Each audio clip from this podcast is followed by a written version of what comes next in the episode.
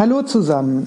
Willkommen zu einer neuen Folge des NetNugget Podcast. Heute mit Christine, Hashtag Jane of a Few Trades und einer weiteren Geschichte aus Jasmins 100-Tage-Challenge. Aber hört selbst.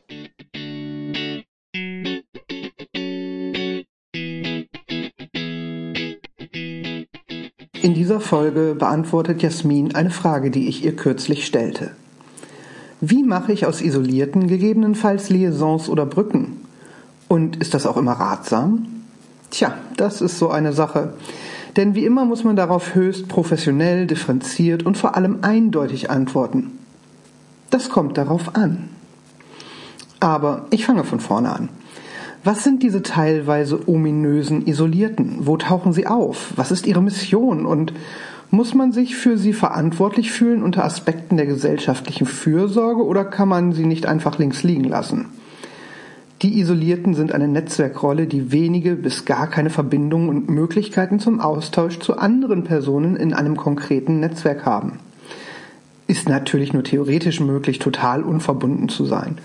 Denn wenn wir Netzwerkkarten untersuchen, tun wir das ja immer mit dem Blick auf die Möglichkeit, karriererelevante Informationen zu tauschen. Information Exchange Analysis ist dabei der Fokus. Die Isolierten sind nun also jene mit wenigen Verbindungen innerhalb meines Netzwerks. Entweder weil sie total nerdy sind und außer mit mir mit niemanden aus intellektuellen Gründen reden, oder weil ich sie nie zu einer Party einlade, um niemanden zu brüskieren, oder weil ich ständig durch die Welt jette und mein Erdball umspannendes Netzwerk nun mal keine Ahnung voneinander hat, oder weil ich mich in einer sehr diskreten Angelegenheit an diese Individuen wende. Die Isolierten kommen demnach ganz praktisch in drei grundsätzlichen Strukturen in meiner Netzwerkkarte vor. Entweder tauchen sie in dem Feld der professionellen Helfenden auf, die sich gefälligst jede Kommunikation über unseren Austausch zu verkneifen haben, sonst DGSVO, Drohkulisse und Anwalt und tiefe Enttäuschung.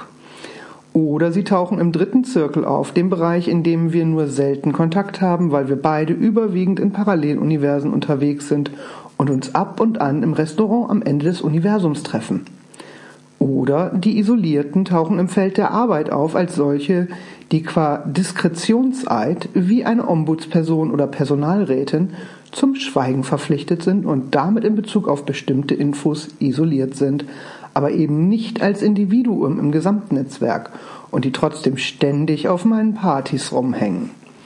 Ob man nun alle gnadenlos vernetzt und verstrickt oder sich ein paar soziale Rückzugsorte zum Ausprobieren von Persönlichkeitsfacetten und Rumjammern über die anderen gönnt, ist teilweise eine Frage der Persönlichkeit, teilweise eine Frage der Karrierestrategie. Der einfachste Weg, sie zu AgentInnen wie Brücken oder Liaisons zu machen, ist es, sie um Empfehlung nach weiterführenden ExpertInnen und RatgeberInnen in einem konkreten Fragebezug zu bitten – auf sie beziehen darf, wenn man dann den Kontakt zu den Dritten aufnimmt oder ob man grüßen darf von ihnen als Intro und Brückenschlag. Es ist ja bei weitem nicht jede Verbindung auch eine erwünschte Verbindung.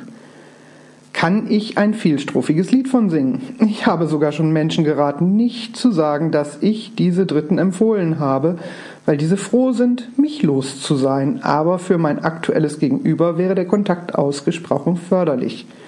Man muss halt wissen, was man tut in Netzwerken. Ich habe da auch schon die schrägsten Erlebnisse gesammelt, wenn man Leute vernetzt. Auf einer meiner Feten kam mal ein Gast auf mich zu und sagte, sie müsse jetzt wegen sehr plötzlicher Halsschmerzen gehen. Ich wünschte ihr verwundert gute Besserung und verabschiedete sie. Wenige Minuten später kam eine andere Bekannte auf mich zu und fragte mich, wo die gerade Entschwundene wohnt und ob sie ein bestimmtes Fach studiert hätte. Als ich das beantwortet hatte, sagte sie, ein Glück, dass die weg ist. Das war vor einem Jahr die Geliebte meines Typen, wegen der unsere Beziehung verdammt in die Schieflage geriet. Wäre sie nicht gegangen, hätte ich sie gehäutet. Aber nicht auf meinem Teppich. Trinkt noch ne Kaipi.